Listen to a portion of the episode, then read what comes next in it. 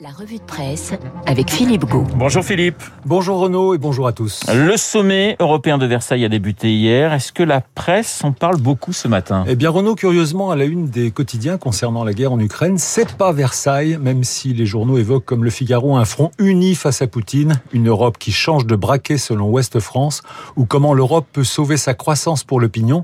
Ce sont surtout les conséquences du conflit russo-ukrainien dont il est question ce matin, avec notamment cette génération sacrifiée des enfants enfants de la guerre qui évoque longuement Libération avec une magnifique et touchante photo de deux petits-enfants effrayés et perdus à sa une. Libé qui raconte le quotidien et les traumatismes de ces enfants ukrainiens sous les bombes des forces russes qui n'ont pas hésité à viser des écoles ou des hôpitaux comme ce fut le cas à Mariupol. Bombardements qui, selon Dov Alphon, le directeur de la rédaction de Libération, se sont déroulés sous les yeux du monde entier et ne sauraient rester impunis. Alors ce conflit entre la Russie et l'Ukraine qui a des, des conséquences sur la campagne présidentielle en France? Une campagne au révélateur de l'Ukraine selon l'opinion dont l'éditorialiste Rémi Godot estime que le drame ukrainien ne l'a pas anesthésié mais je cite vidé de thèmes de la vie quotidienne mais lui a donné une nouvelle gravité et pourrait rendre l'échéance suprême une solennité qui lui a souvent fait défaut. Cette campagne empêchée pour le Figaro jouerait en faveur du président candidat Emmanuel Macron, qui selon un sondage commenté par le quotidien, 79% des Français voient remporter cette élection présidentielle, estimant à 68% que le conflit avec la Russie favorise sa réélection.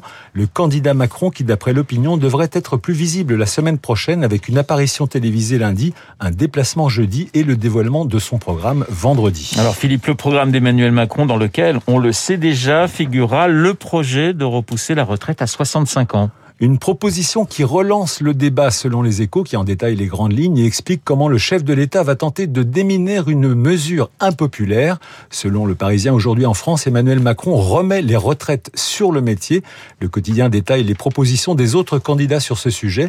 Alors pour résumer, on va dire qu'à droite, les candidats et les candidats sont eux aussi plutôt favorables à l'idée de reculer l'âge de la retraite à 64 ans, par exemple pour Éric Zemmour, 65 pour Valérie Pécresse et même 67 pour Marine Le Pen ceux qui auraient commencé à travailler à 25 ans ou plus tard. À gauche, on est plutôt pour un abaissement de l'âge de la retraite à 60 ans pour la plupart et même 55 pour Philippe Poutou, notamment pour les métiers les plus pénibles. La campagne présidentielle, c'est aussi le débat qui a, qui a opposé hier soir sur TF1 et sur LCI. Euh, Valérie Pécresse et Éric Zemmour. Alors comme vous vous en doutez, Renaud, les quotidiens qui bouclent tôt dans la soirée n'en parlent pas ce matin. C'est donc sur le web qu'on trouve les premiers commentaires sur ce débat. Pour Le Monde, Valérie Pécresse a joué la carte de la pugnacité et de l'agressivité, qualifiant Éric Zemmour d'idéologue, de doctrinaire et qui serait, je cite, un président impuissant. Un débat qui a viré selon 20 minutes au brouhaha et aux boules puantes, à tel point que pour le Huffington Post, ce face-à-face -face a épuisé les téléspectateurs tant il s'est révélé décousu entre deux rivaux qui n'ont cessé de s'interrompre. Enfin, pour l'Express, Valérie Pécresse a nettement dominé son rival d'un soir, qui a semblé, selon le magazine, rendosser son costume de polémiste au fil des échanges. À ce sujet, Renault, La Montagne annonce ce matin que Claude Chirac va apporter son soutien à la candidate LR. Et puis dans le Figaro toujours, un étonnant mea culpa de Robert Ménard. Oui, le maire de Béziers qui confie avoir été très perturbé et ému par la situation des réfugiés ukrainiens dont sa ville a accueilli certains représentants. Robert Ménard qui confie avec émotion quand je les ai vus là, je me suis vu en 1962. C'est exactement ce qu'on a vécu, nom de Dieu. référence évidemment à l'arrivée en France de ce pied noir rapatrié d'Algérie. Robert Ménard qui ajoute J'ai dit et écrit un certain nombre de choses au moment des combats en Syrie et en Irak et de l'arrivée des migrants chez nous. Je regrette et j'ai honte de les avoir dites et faites parce que ce n'était pas bien. Un revirement à mettre en regard avec ce qu'il disait d'Éric Zemmour, qu'il qualifiait encore il y a quelques mois comme un ami et auquel il reproche désormais, je cite, son idéologie excessive et brutale sur le sujet de l'immigration. Alors pour terminer, Philippe, dans la presse magazine de cette semaine, on commence à parler de la sortie mercredi prochain du film très attendu Notre-Dame brûle.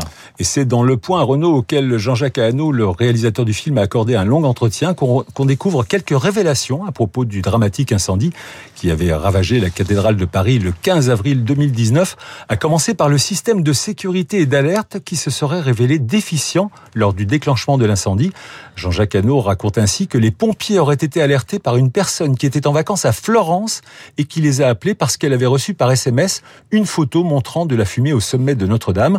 On apprend également qu'à cause des embouteillages ce jour-là, la première voiture des sapeurs-pompiers dépêchés a mis près d'une demi-heure pour arriver sur place alors que la caserne Poissy, d'où elle était partie, est située rue du Cardinal Lemoine, à 850 mètres seulement de la cathédrale 10 minutes à pied. Une scène reconstituée par Jean-Jacques Hano et qu'on découvre donc dans le film Notre-Dame brûle qui sera dans les salles de cinéma mercredi prochain. Ah oui, film événement euh, qui sort donc euh, eh bien mercredi. On en parlera certainement avec Bruno Kras dans les spécialistes. Merci Philippe, Philippe Go euh, pour la revue de presse. Dans un instant, Esprit Libre, Cécile Cornudet des Échos, Alexis Brézé du Figaro et puis nous serons en ligne avec Brice Teinturier, le directeur général délégué d'Ipsos France.